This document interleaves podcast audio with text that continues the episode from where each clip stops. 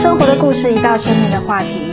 大家好，我们今天的周丽卡是灵性美的培养，由每日共做家务开始。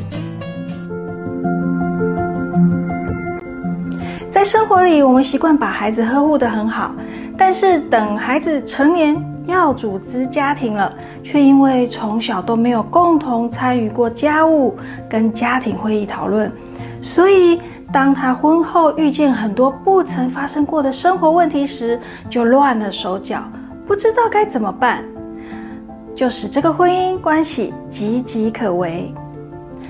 让孩子从小一起做家务、整理、讨论、采购生活用品，相当重要。当孩子透过跟父母在生活中真实的身体力行以后，这一些潜移默化的身教，就是让孩子可以主动又快速学习危机处理的关键哦。有个孩子跟妈妈要求说：“妈妈，今天我来切菜，我很会切肉哦，我也很会炒肉哦。”妈妈说：“是啊，连你切黄瓜的时候都一片一片的很漂亮。”孩子继续发问：“妈妈，阿东很爱吃肉，可以吃很多很多，为什么他不喜欢吃菜呢？”妈妈说：“你觉得呢？”孩子安静了一会儿，没有回答。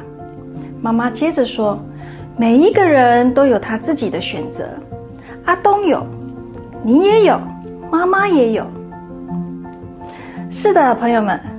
孩子灵性美的培养也是在生活里，从身体力行出发。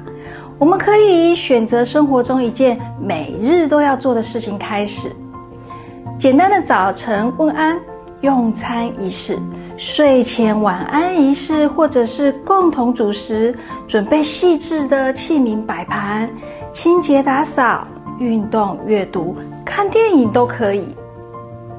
每个人身上都有属于自己独特的内在灵性美。